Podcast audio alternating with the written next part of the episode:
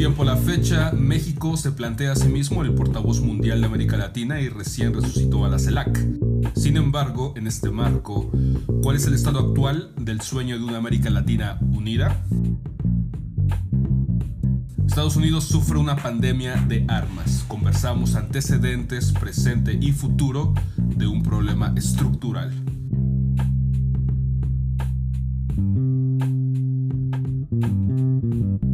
Las voces habituales de Paola Vázquez Almanza de la Ciudad de México y Álmaras de Austin, Texas, son las voces de este nuevo episodio del complot internacional.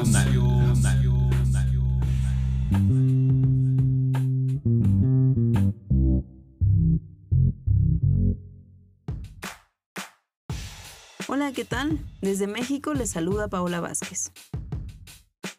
En esta ocasión hablaremos sobre las más recientes fiestas patrias, el manifiesto deseo del gobierno mexicano de convertirse en el portavoz de América Latina y de lo lejano que parece hoy el sueño integrador de Bolívar.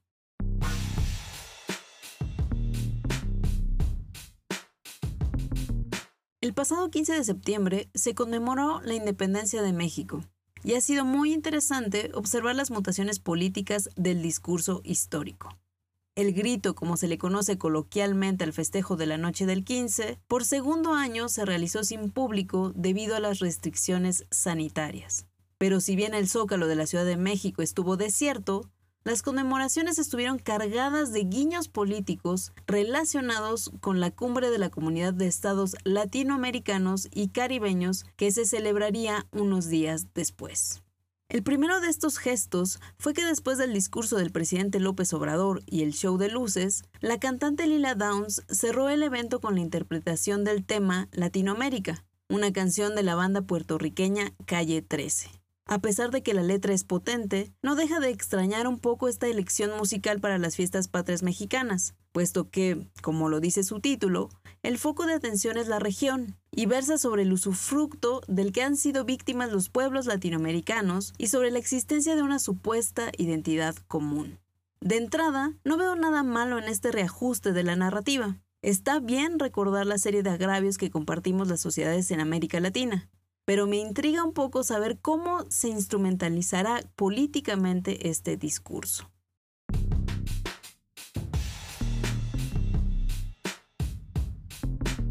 La segunda cosa que llamó la atención de las fiestas patrias fue que entre los invitados de honor de López Obrador al tradicional desfile militar se encontraba Miguel Díaz Canel, el actual presidente de Cuba. Cualquier persona que esté mínimamente enterada de las protestas recientes en la isla sabe lo polémico que puede ser un gesto de este tipo y lo fácil que se podría convertir en objeto de críticas. Y dicho y hecho, la presencia del presidente cubano fue controversial y una de las muchas críticas frontales en contra de López Obrador llegó de la pluma de la reconocida escritora cubana Wendy Guerra. No pretendo desatar aquí una discusión sobre Cuba, tan solo deseo hipotetizar sobre las posibles lecturas políticas de este hecho. Una hipótesis podría ser que las fiestas patrias de este año sirvieron como trampolín para que el presidente López Obrador pudiese moldear un discurso específico de México muy acorde a sus necesidades y deseos. Tal parece que el gobierno mexicano quiere recuperar ese sueño que se gestó en los 70 de convertirse en el portavoz mundial de América Latina, de ser una especie de interlocutor entre la región y Estados Unidos. Concluida la cumbre de la CELAC, el sueño de integración de Bolívar parece más lejano que nunca, porque a pesar de la relevancia de los acuerdos obtenidos durante la cumbre, estos logros se ensombrecieron gracias a las manifiestas tensiones entre los países, por ejemplo, en materia de derechos humanos, un tema intrínsecamente ligado a proyectos políticos contrapuestos.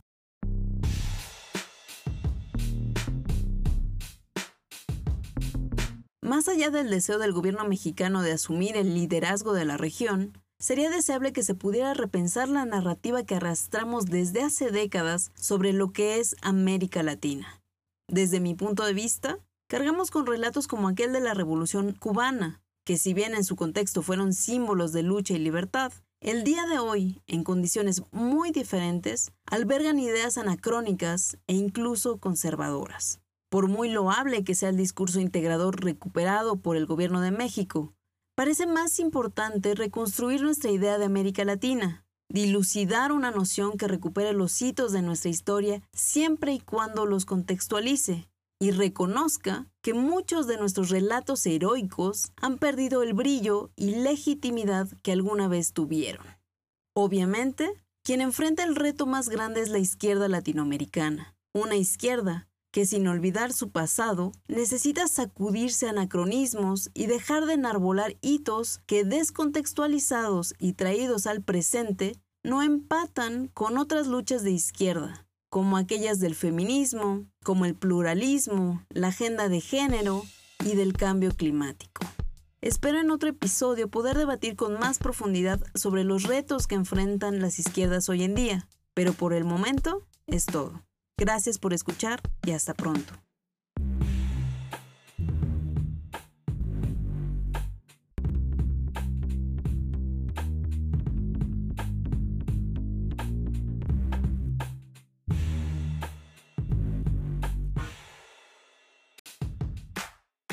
Hola otra vez desde Austin, Texas, Almaraz. Esta contribución, en esta ocasión, es un comentario resumido de un artículo por David Froome en la revista The Atlantic de este mes.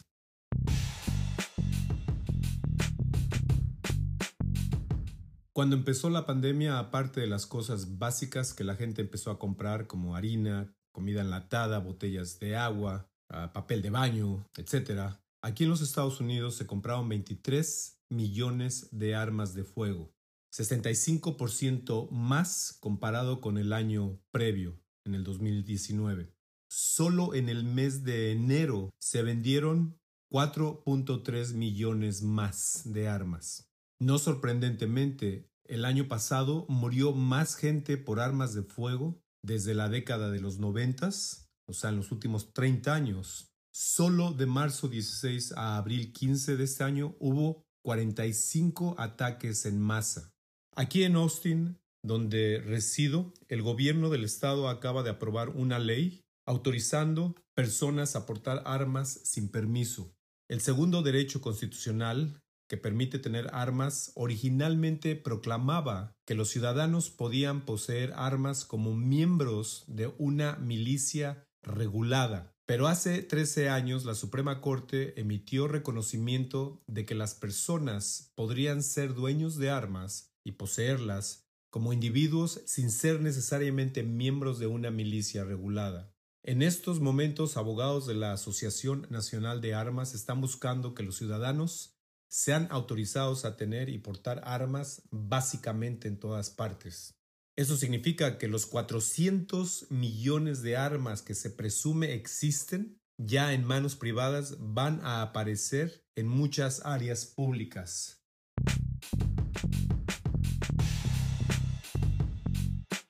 Por años la industria de armas junto con los republicanos han logrado inculcar exitosamente en la psique, la mente de la población norteamericana, la idea de que el derecho a poseer armas es sacrosanto y de que éstas son vitales para protección. La gran mayoría de la gente que compra armas da como razón el proteger a su familia y a sí mismos, pero estudio tras estudio refutan esta falacia.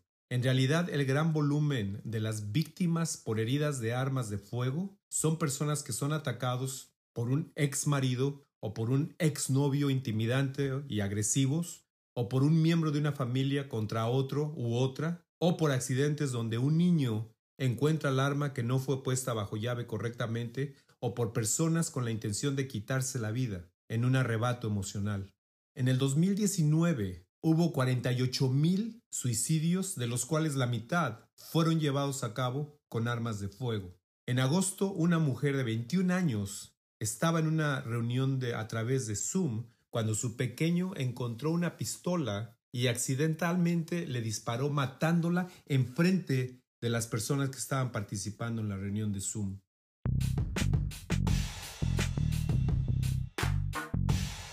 Es trágicamente interesante hacer notar cuando los ataques en masa se llevan a cabo, donde el perpetrador, el atacante, trata de matar al mayor número posible de personas, es portando un rifle de asalto tipo militar, vestidos con camuflaje y con chaleco blindado, donde al final de su agresión se suicidan o son muertos por la policía.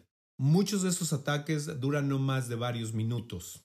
Esos incidentes suceden tan rápido que aunque alguien con un arma tuviese el infortunio de estar presente en uno de ellos, no es necesariamente garantía de que esa persona detenga el ataque. De hecho, en junio 21 de este año, en la ciudad de Arvada, en Colorado, un atacante disparó matando a un oficial de policía. Un buen samaritano, llamado Johnny Hurley, al presenciar esto, mató a su vez al atacante. Pero cuando la policía llegó momentos después, Hurley perdió también la vida al ser tomado como agresor.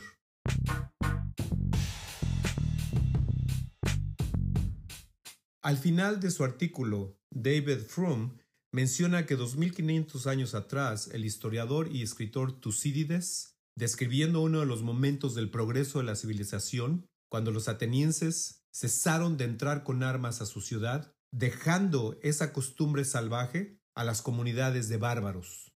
Froome postula que es tiempo ya, en palabras mayúsculas, de que esta sociedad norteamericana de bárbaros absorba esa primera lección de la primera democracia.